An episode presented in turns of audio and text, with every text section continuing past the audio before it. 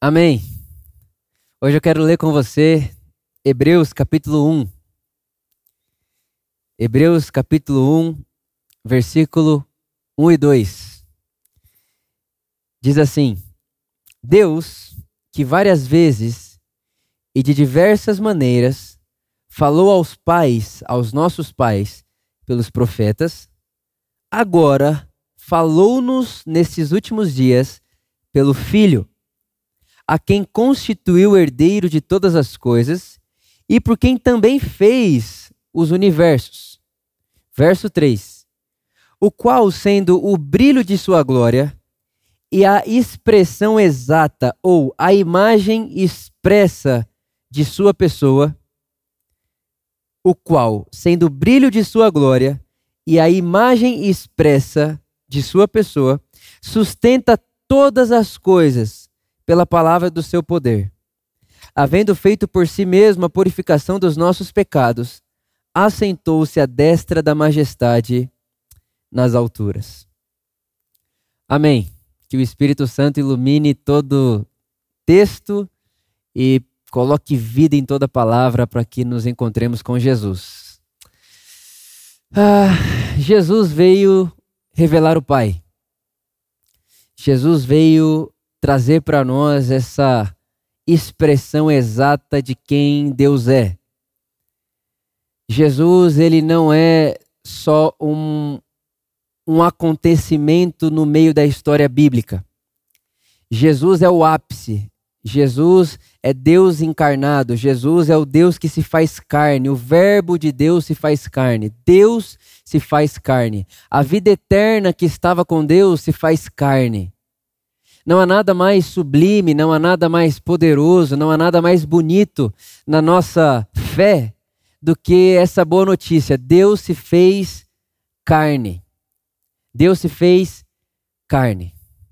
E quando Jesus ele aparece, Deus em forma humana, ele vem para o mundo e ele vem viver no nosso meio. Ele não vem dizer para nós simplesmente que Deus existe e está conosco. É claro que saber que Deus existe e que ele está com a gente é algo maravilhoso. Mas isso daí, a tradição de Israel já fazia muito bem.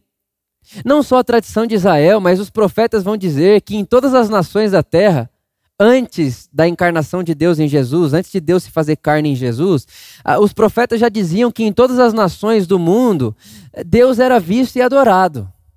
Então, Jesus ele não vem para a terra para contar para a gente: ó, oh, Deus existe e está com vocês. Isso daí já tinha gente fazendo. Jesus ele vem para a terra para revelar a imagem do Pai.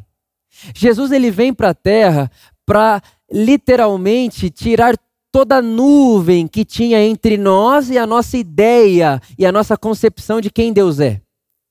Jesus vem trazer para a gente aquilo que nós podemos conhecer hoje sobre quem Deus é e como Deus se move. Quem vê Jesus vê Deus. Jesus é Deus. Jesus é a expressão exata de Deus. Essa, essa, essa afirmação, né, eu creio em Deus, ela, ela, é, ela, é, ela pode ser utilizada em diversas expressões de fé, e ela pode ser utilizada em diversos momentos da vida, porque Deus é um conceito, Deus não é um nome. Deus é um conceito de algo que é superior e que transcende a nossa existência. Esse é o conceito de Deus. A nossa fé não chama simplesmente é, Deus de um conceito que é uma força maior que transcende. Na nossa fé, Deus tem nome na história. E o nome de Deus é Jesus. Então, eu creio em Deus, tá? Mas em que Deus você crê? Eu creio em Jesus.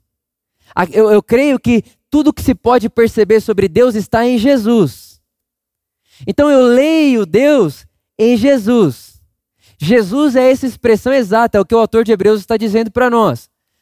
Deus falou com a gente, com os nossos pais, na verdade, de diversas maneiras e de diversas formas por meio dos profetas, mas nesse último tempo, agora, ele nos fala através do Filho, que é a expressão exata da sua pessoa. Não há nada sobre Deus que não seja revelado em Jesus. E é muito interessante você saber disso, porque Jesus ele vem para a Terra e quando ele vem para a Terra, o ser humano que está alienado de Deus, ele passa a construir concepções sobre Deus que são erradas uh, e longe da verdade.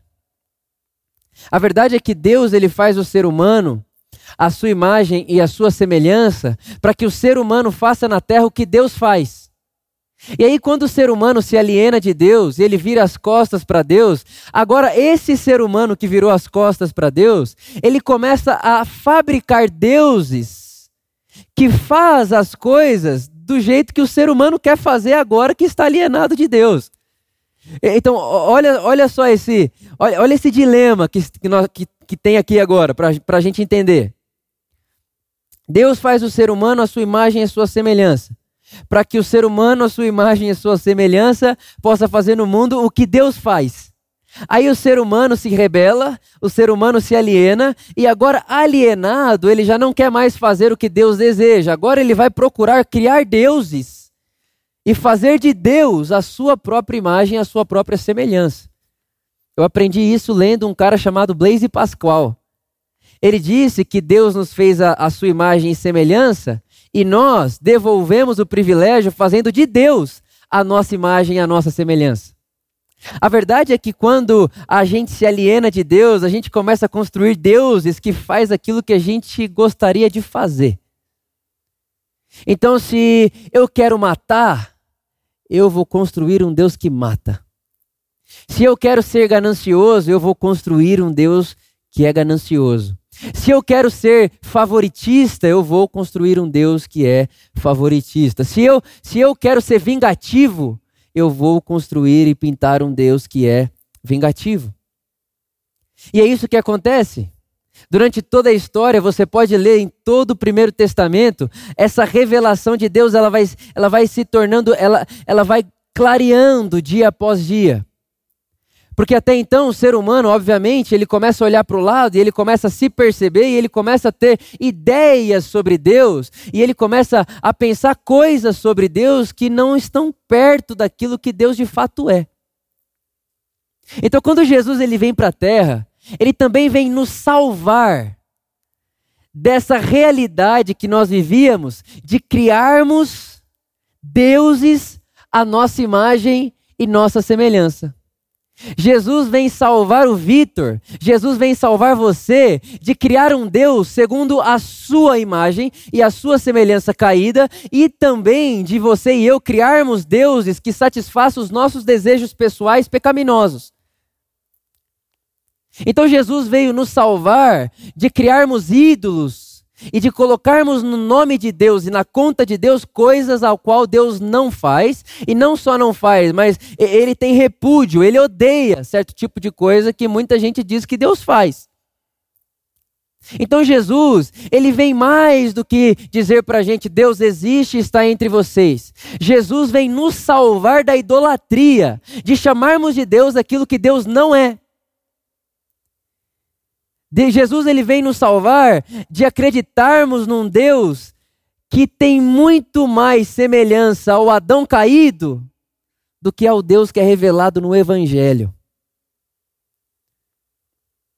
Jesus é esse Deus. E ele vem, e ele aparece, e ele vem restaurar e nos salvar de pintarmos uma caricatura, pintarmos um Deus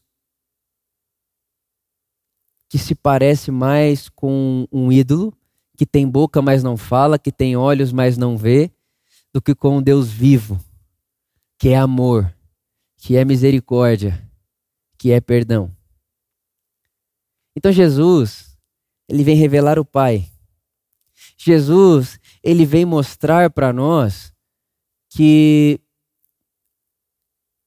Deus é pessoal, que Deus é comunhão e que Deus é amor. E que a lei de Deus é o amar. E quando ele vem e faz tudo isso, ele está produzindo uma revolução na humanidade. Uma revolução anti a idolatria. A idolatria sendo esse essa ideia e esse movimento que faz o ser humano caído colocar as suas próprias características na caricatura desse Deus. E aí, em nome de Deus, eu faço o que eu quiser, porque Deus, o Deus que eu pintei, o Deus que eu esculpi, o Deus que eu desenhei, ele vai suprir e saciar os meus desejos pecaminosos. Então é nessa hora que a gente vai ver na história pessoas em nome de Deus a favor de racismo, pessoas em nome de Deus a favor de absurdos, inclusive igrejas evangélicas do lado de Hitler. Então a gente começa a, a olhar a história e perceber que isso vai acontecendo e não só antes de Jesus encarnar, mas até mesmo depois. Depois de Jesus vir, depois de Jesus dizer quem me vê vê o Pai, ainda continua até hoje acontecendo esse tipo de coisa. A gente ainda continua pintando caricaturas de Deus que não se parecem com Jesus. E a grande verdade é que Jesus ele se revela há dois mil anos atrás, mas Deus nunca mudou. Deus sempre foi a mesma pessoa. Deus é imutável. O que muda é a nossa percepção sobre Deus.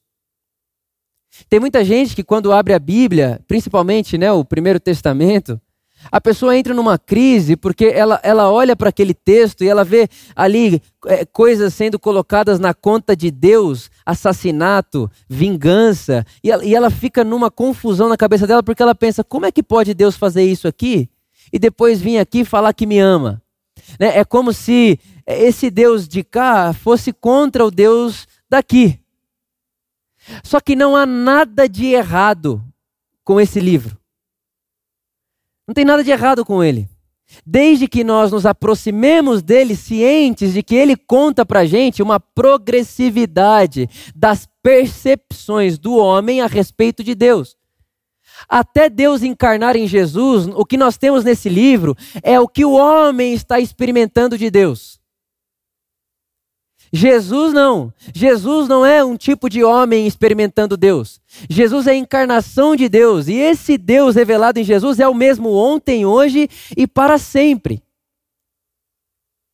E esse Deus que é revelado em Jesus, ele não se enquadra na lógica dos ídolos, de barganha, de troca, de sacrifícios, de templos sagrados e todo esse negócio.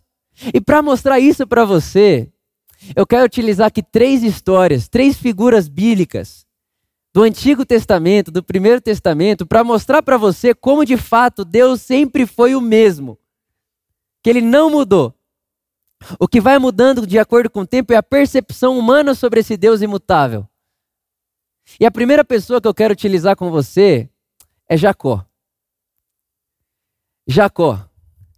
Você sabe da história, Jacó, ele trapassa seu irmão, ele não é o primogênito e recebe a bênção da primogenitura através de uma malandragem que ele faz ali na história. E aí depois de ele fazer essa, essa, essa malandragem ali, ele foge. Isso aí está lá em Gênesis capítulo 28. Ele foge. Ele foge porque ele diz: se meu irmão mais velho, Esaú, souber o que eu fiz, ele vai me matar. E ele foge. E quando ele foge, em um dos momentos ele vai se deitar e vai dormir. E enquanto ele dorme, a Bíblia diz que ele tem um sonho. E no sonho de Jacó existia uma escada que saía do céu e tocava a terra. E nessa escada que descia no céu e tocava a terra, anjos subiam e desciam. Esse foi o sonho de Jacó. E é muito interessante a expressão que Jacó utiliza quando ele acorda. Quando ele acorda desse sonho, ele diz o seguinte, Gênesis capítulo 28. Ele acorda do sonho e diz: Deus estava aqui e eu não sabia. Deus já estava aqui e eu não percebia. Deus já estava comigo e eu não reconhecia. O que Jacó está ensinando para mim e para você, o que a história de Jacó nos ensina lá em Gênesis, é que Deus está e sempre está. E em qualquer lugar do mundo que você parar para pensar e perceber e dizer: Deus está aqui. Sou eu quem não percebia. É uma verdade. A primeira coisa que a história de Jacó me ensina é esse convite de Deus a vivermos conscientes de que Ele está. E não está no templo, não está no clero, não está na cidade sagrada. Ele está. E é muito interessante que quando Jacó percebe que Deus está, ele estava dormindo em qualquer lugar. Ele não pensou em que lugar eu vou dormir, eu vou dormir num lugar santo, vou dormir num lugar sagrado. Não. Ele estava passeando, se cansou, deitou para dormir, dormiu. Quando ele acordou e disse: Meu Deus, Deus está aqui, ele chama o lugar de Betel, casa de Deus. Betel, casa de Deus. E não foi Deus que disse para ele: Ó, oh, Jacó, eu moro nesse metro quadrado aí. Não foi Deus quem disse para ele: faça aí um, um, um, ritual e chame esse lugar de casa de Deus, porque a partir de hoje eu vou morar nesse monte. Eu vou morar aí onde você dormiu. Não. Jacó percebeu que Deus estava e ele não percebia. E ao perceber que Deus está e ele não percebia, ele chama aquilo de casa de Deus. E aí o que eu aprendo com essa história é: e se todo lugar que eu andasse, se todo lugar que eu pisar a planta dos meus pés eu pudesse olhar e perceber e dizer: Isso aqui é Betel, isso aqui é casa de Deus, Deus está aqui. Eu vivo consciente da presença de Deus, independente de onde eu esteja ou o que eu esteja fazendo. Eu vivo consciente da presença de Deus. Uma outra coisa interessante que acontece um pouco mais para frente na história de Jacó é o seu encontro com Esaú. Quando Jacó se encontra com Esaú mais para frente, eles se encontram debaixo de um, de um sentimento de misericórdia e graça. Jacó olha para Esaú e diz: Esaú, vê você como vê Deus sorrindo para mim. Essa é a expressão que Jacó utiliza. Então, olha só, eu estou falando de Jacó em Gênesis capítulo 28. E eu já estou dizendo para você de um Deus que não morava em lugar nenhum específico, um Deus que a casa dele é o mundo, e que o templo dele é o mundo e que ele está onde estamos, qualquer lugar do mundo onde eu disser, estou aqui, Deus está também. Até onde eu não estou, Deus está, porque ele é onipresente, ele está em todos os lugares, esparramado por todo o universo. Então eu vivo consciente da sua presença e ao mesmo tempo que vivo consciente da sua presença, vivo consciente de que quando olho você, encontro Deus. E Jesus ensinou isso daí pra gente. Jacó viveu e conviveu com isso, Jesus nos ensinou isso. Foi Jesus que disse que o nome dele é Emanuel. É Emanuel. Deus conosco. Aonde você está? Sabe, a, a, a, gente tem esse hábito de perguntar onde está Deus? Mas a pergunta correta é onde você está. Porque aonde você está, Deus também está um convite a viver consciente da presença de Deus onde quer que eu esteja. Jesus nos ensinou isso. E Jesus também disse que quem faz qualquer coisa por qualquer pequenino é por ele que faz. Ou seja, Jesus também me ensinou que a maneira de eu encontrar a face de Deus é no outro, que é feito a imagem de Deus. E a maneira de eu servir a Deus é no outro. Então eu estou falando para você de Jacó, lá em Gênesis capítulo 28, 25 entre o capítulo 25 e o 28.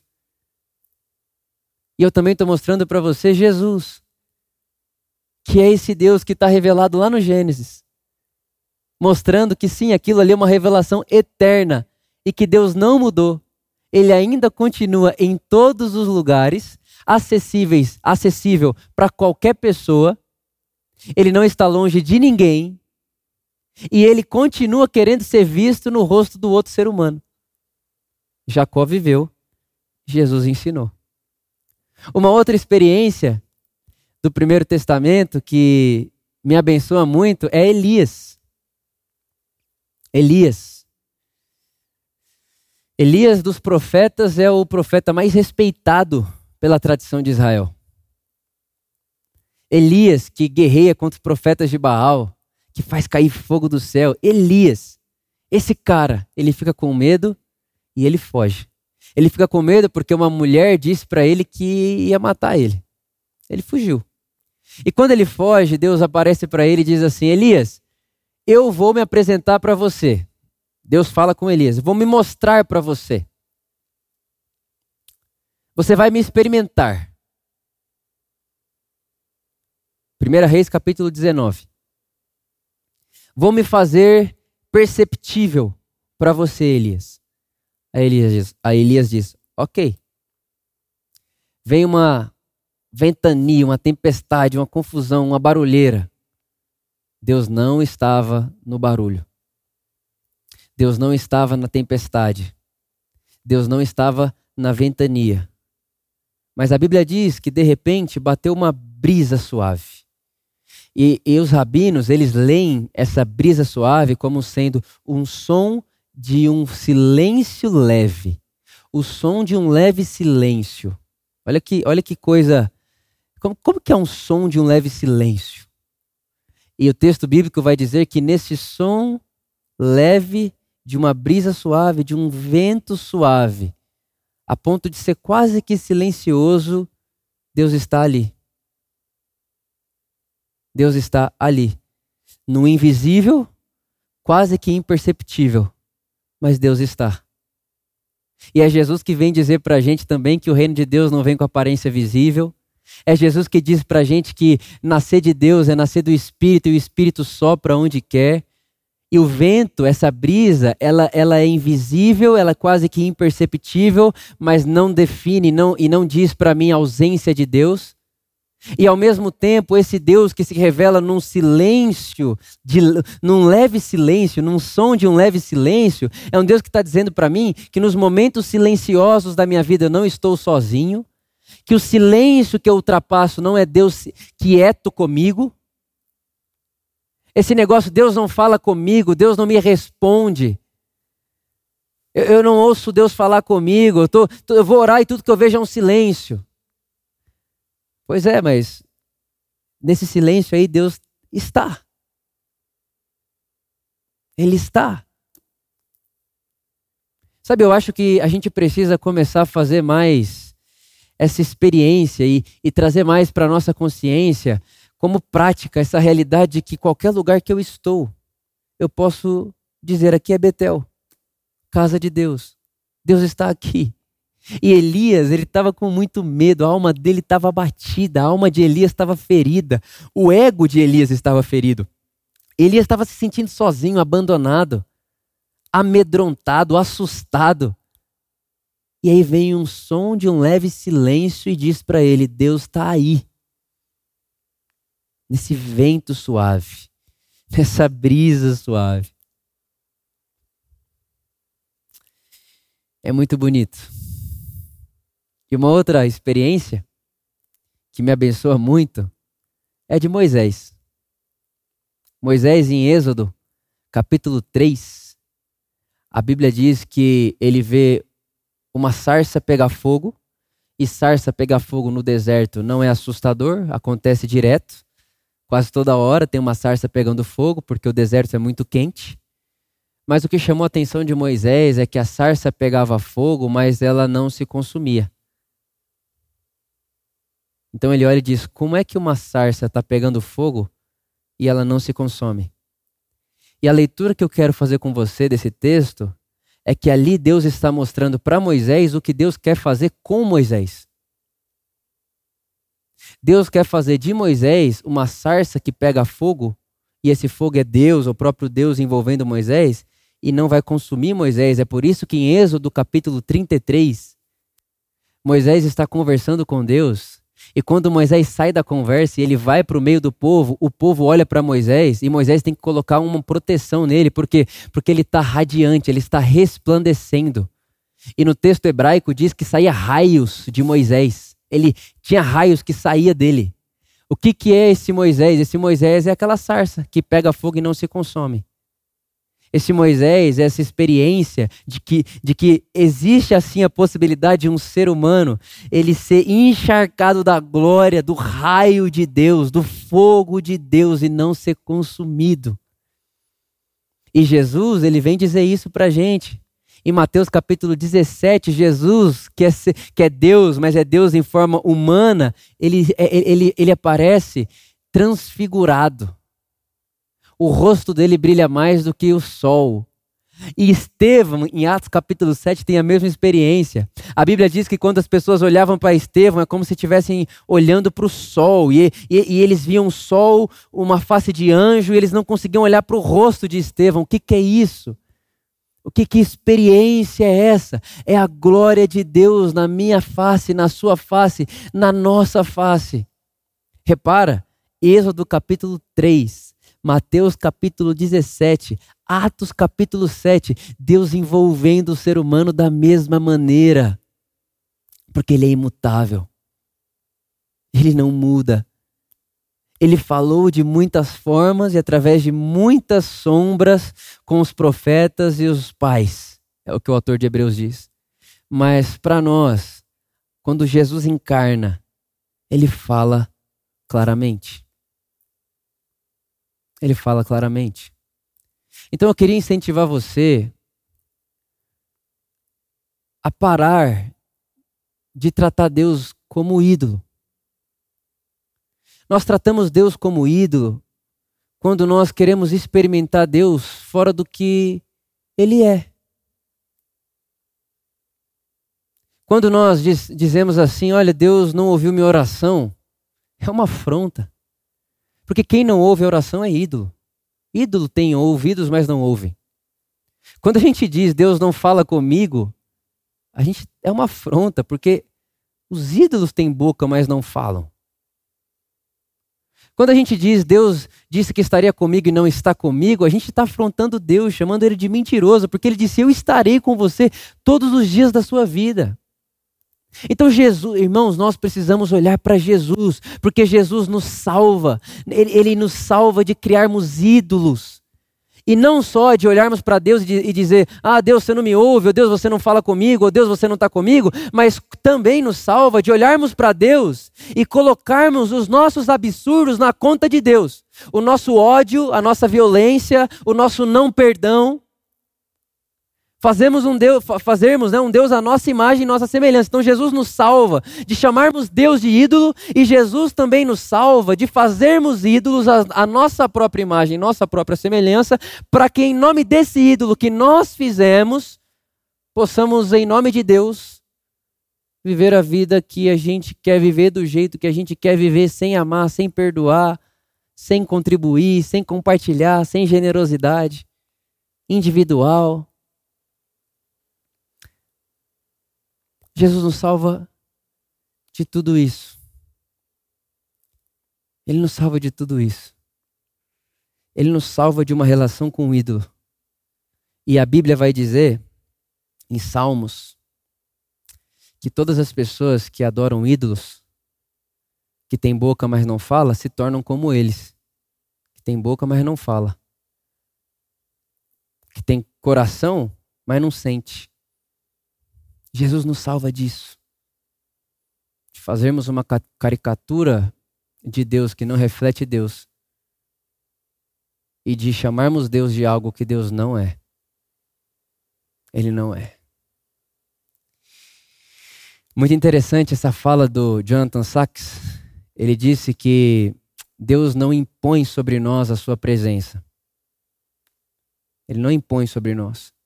Ele não é um Deus impositivo. Mas o que acontece é que quando nós o procuramos, nós o encontramos nos procurando. Olha que coisa bonita, né? Deus poderia muito bem estralar o dedo e falar assim: todo mundo de joelho agora, porque eu sou o Senhor dos Senhores, o Rei dos Reis. Mas ele não faz isso aí. Não faz. O que ele faz é o ser humano, a sua imagem, a sua semelhança, e com consciência, e essa consciência tem uma, um, um interesse de Deus ali dentro. E quando nós olhamos e vamos para a busca desse Deus, desse algo além, nós o encontramos. E quando o encontramos, na verdade, o encontramos nos procurando, porque é Ele que veio até nós, não nós que fomos até Ele. Jesus nos salva desse Deus ídolo que pede sacrifício, que fala do lugar sagrado, das pessoas sagradas, e que não é vivo que é poeira, que não vive. E geralmente os ídolos, eles são da categoria dos heróis. A gente quer fazer dos nossos ídolos os nossos heróis. Então, eu quero utilizar de Deus para minha causa. Então, Deus salva a minha causa. Salva a minha empresa. Salva a, a, minha família. Salva o meu casamento. A gente quer utilizar de Deus assim. Como se Deus fosse um ídolo ou um herói. Eu aprendi com Brian Zend que Deus não é da categoria dos heróis. Deus não anda na categoria dos heróis. Porque os heróis matam. Por causa da sua causa, eles matam. Os heróis têm lado. Você assistir Marvel, né, tem os heróis da Shield e tem os heróis da Hydra, né? Os heróis têm lados. Jesus não é herói o Brian Zend vai ensinar que Jesus é santo. E que por ser santo, ele morre para que não haja mais lados. Que por ser santo, ele morre crucificado para que não haja mais guerra. Para que não haja mais essa briga de poder. Então, a, ver, a verdade, irmãos, é que Jesus revela um Deus que na perspectiva do mundo e na percepção do mundo é um Deus fraco. É isso que Paulo diz, a fraqueza de Deus, 1 Coríntios capítulo 1. Na perspectiva do mundo, Jesus Cristo, ele revela um Deus que é fraco. Porque esse Deus revelado em Jesus, podendo matar, ele escolhe morrer. Esse Deus revelado em Jesus, podendo se vingar, ele escolhe perdoar. Esse Deus revelado em Jesus, podendo ser servido, ele escolhe servir. Repara a, a, loucura que é, e C.S. Lewis disse que uma das coisas que fez, só para você entender, C.S. Lewis era ateu antes de se converter a Jesus, uma das coisas que C.S. Lewis disse é que Jesus não pode ter sido história inventada pelo ser humano, porque o ser humano jamais inventaria um Deus que morre, que serve, que não se vinga, que perdoa, que abençoa o bom e o mal. O ser humano não tem capacidade para inventar isso aí. Isso aí só pode ser ideia de Deus. Jesus não é Deus porque ele é o Deus mais poderoso. Ah, você consegue matar mil pessoas ao mesmo tempo? Eu mato um milhão. Olha lá o coronavírus. Não, Jesus não é Deus por isso. Jesus é Deus porque não existe na história um Deus semelhante a Ele. Ele é sem precedentes. E o ser humano não poderia inventar uma história de um Deus que se faz homem e, como homem, serve, chora, se deixa morrer. Ama o inimigo, ama o inimigo e, quando está no pior momento da sua passagem humana, pendurado numa cruz, nu, todo ensanguentado, arrebentado, chicoteado.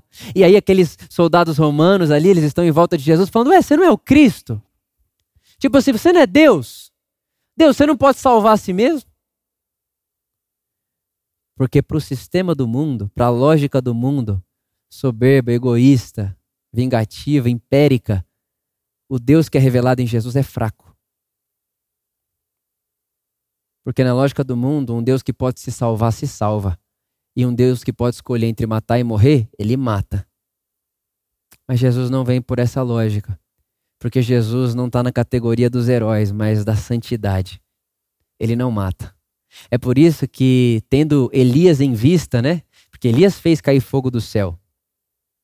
João olha para Jesus e fala: Jesus, você quer que a gente manda cair fogo do céu nessa cidade que não te recebeu bem? Eles não te receberam direito, vamos fazer igual Elias. Jesus, vamos fazer o que Elias fez. Vamos falar para cair fogo do céu para destruir todo mundo. Aí Jesus diz: Vocês não sabem de que espírito sois. Eu não vim matar ninguém. Eu sou santo. Eu não tenho um lado. Eu não, eu não quero matar o opressor para libertar o oprimido. Eu quero transformar o opressor com a santidade da minha morte.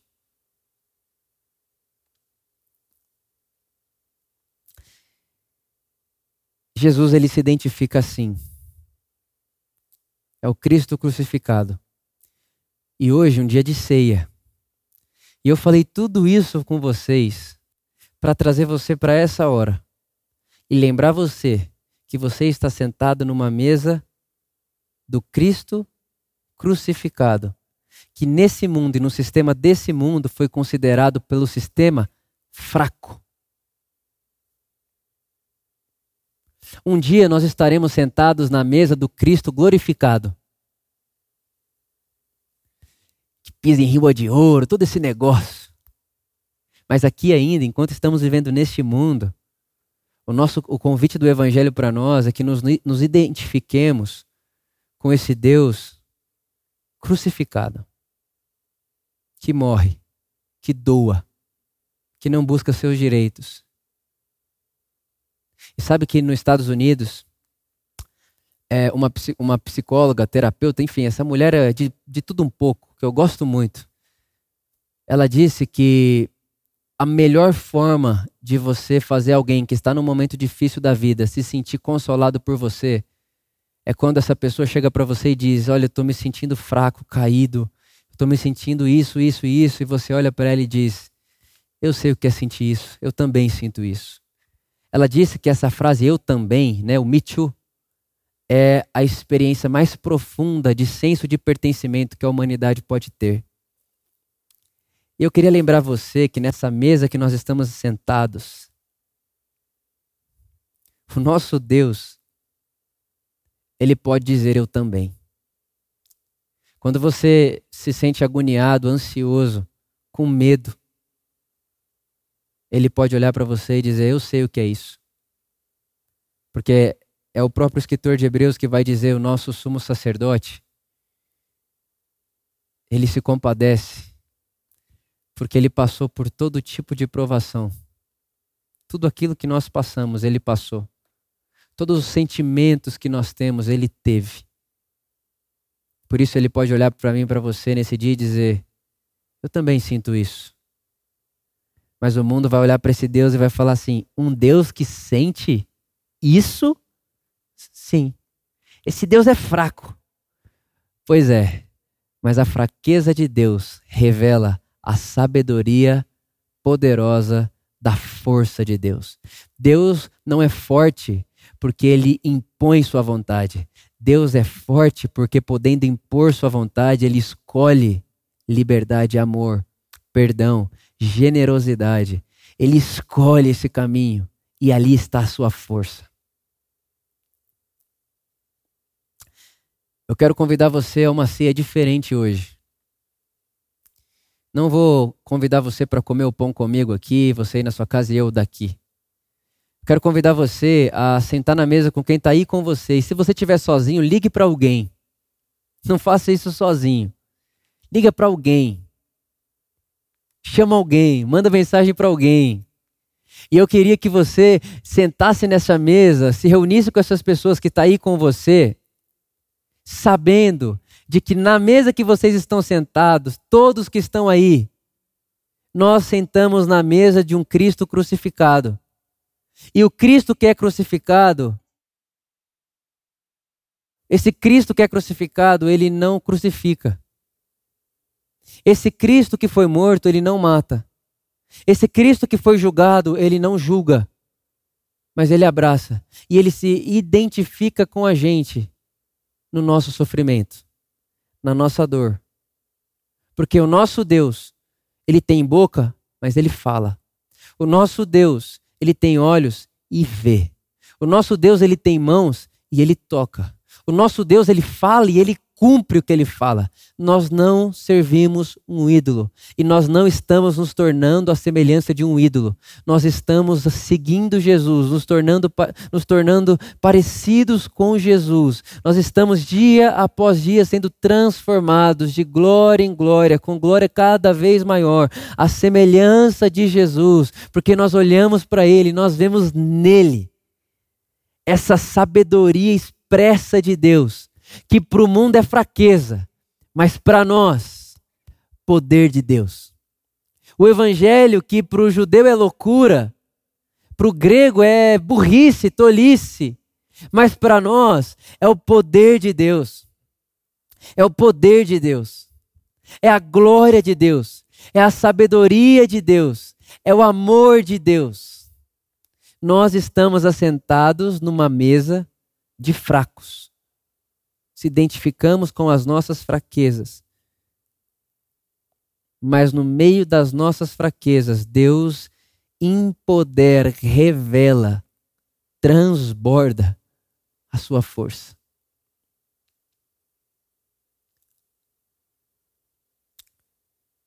Para a gente orar, Paulo insiste e diz: Deus, tira de mim essa fraqueza. Tira de mim esse espinho. Deus, você tem força para isso. Você pode fazer isso. O que é que Deus não pode, irmãos? E Deus olha para Paulo e fala: Paulo, a minha graça te basta. E o meu poder se aperfeiçoa na sua fraqueza.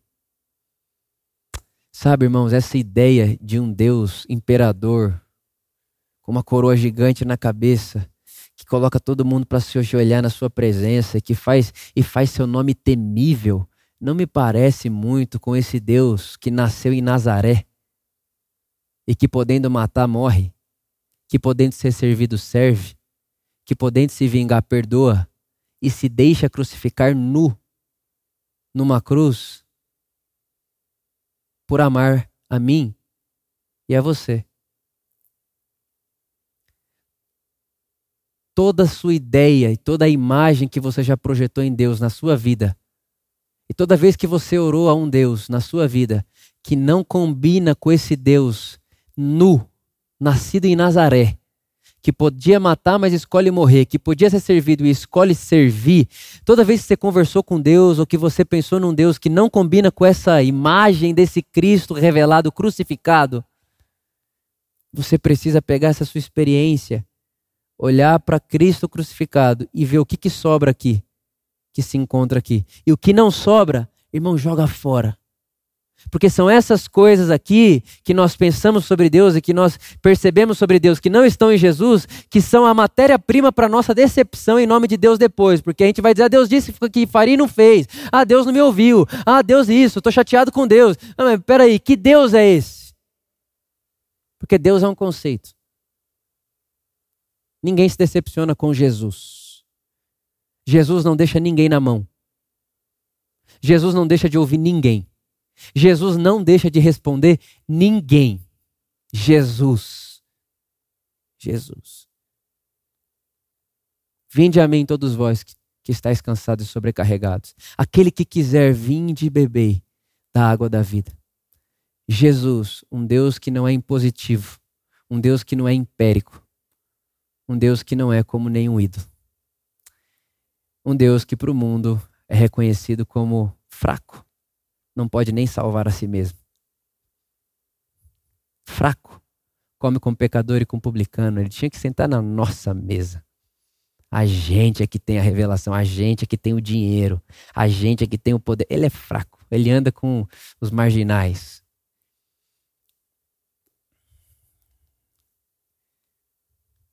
Que eu e você encontremos lugar na fraqueza de Deus. Que para o mundo é fraqueza, mas que para nós, os que cremos, é o poder do Evangelho. Sei na sua casa. Sei com as pessoas que estão à sua volta. Se lembrando do que, se lembrando que o que identifica a gente e Jesus, esse Deus que se identificou com a gente, não se identificou com a gente nas nossas vitórias, mas se identificou com a gente nas nossas fraquezas. Na mesa dos fracos, em volta de Jesus está a força e o poder capaz de transformar o mundo. Nós cremos no Evangelho. Nós cremos em Jesus. E como diz o Felipe, o meu Deus não veio ser servido, mas veio servir. Não exigiu sacrifício, só o amor de mim. O meu Deus não é um tirano, ele é o bom pastor. O meu Deus é sempre bom, sempre bom, não há variações. Mas esse Deus não é ídolo, ele tem nome. Eu conheci em Jesus. É o Deus do Evangelho, que é o mesmo ontem, hoje e será para sempre. Então, que na sua vida, todo lugar seja um Betel, uma casa de Deus. Que você viva na presença de Deus, consciente de Deus enxergando Deus, sorrindo na face do seu irmão. E que no silêncio da vida você perceba o som leve do silêncio dizendo a você que Deus está ali. E que o silêncio não é de forma nenhuma antagônico a Deus. Deus está no silêncio. E que você possa também perceber que em mim, em você, brilhe uma luz, a glória de Deus, que não nos consome, mas faz com que sejamos um sinal, de modo que as pessoas vão olhar para nós como Moisés olhou para aquela árvore, para aquela sarça pegando fogo e não se consumir e dizer: aquilo ali é o quê? Aquilo é celestial ou é terreno? Como, aquilo é um milagre. Essa pessoa é um milagre e a nossa face vai brilhar diante desse mundo, de modo que as pessoas vão dizer sobre nós o que diziam sobre Estevão. Parece um anjo. E tudo isso, tudo isso, porque o nosso Deus tem nome. Ele é Jesus. Ele é vivo e ele se compadeceu de nós, da nossa fraqueza. Um Deus que se fez fraco, para que por meio de sua fraqueza nós fôssemos fortalecidos.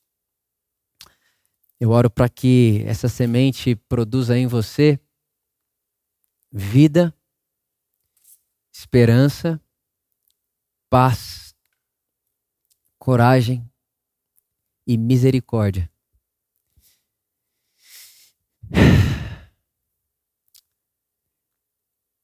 Que o Espírito Santo nos abençoe muito, de verdade, essa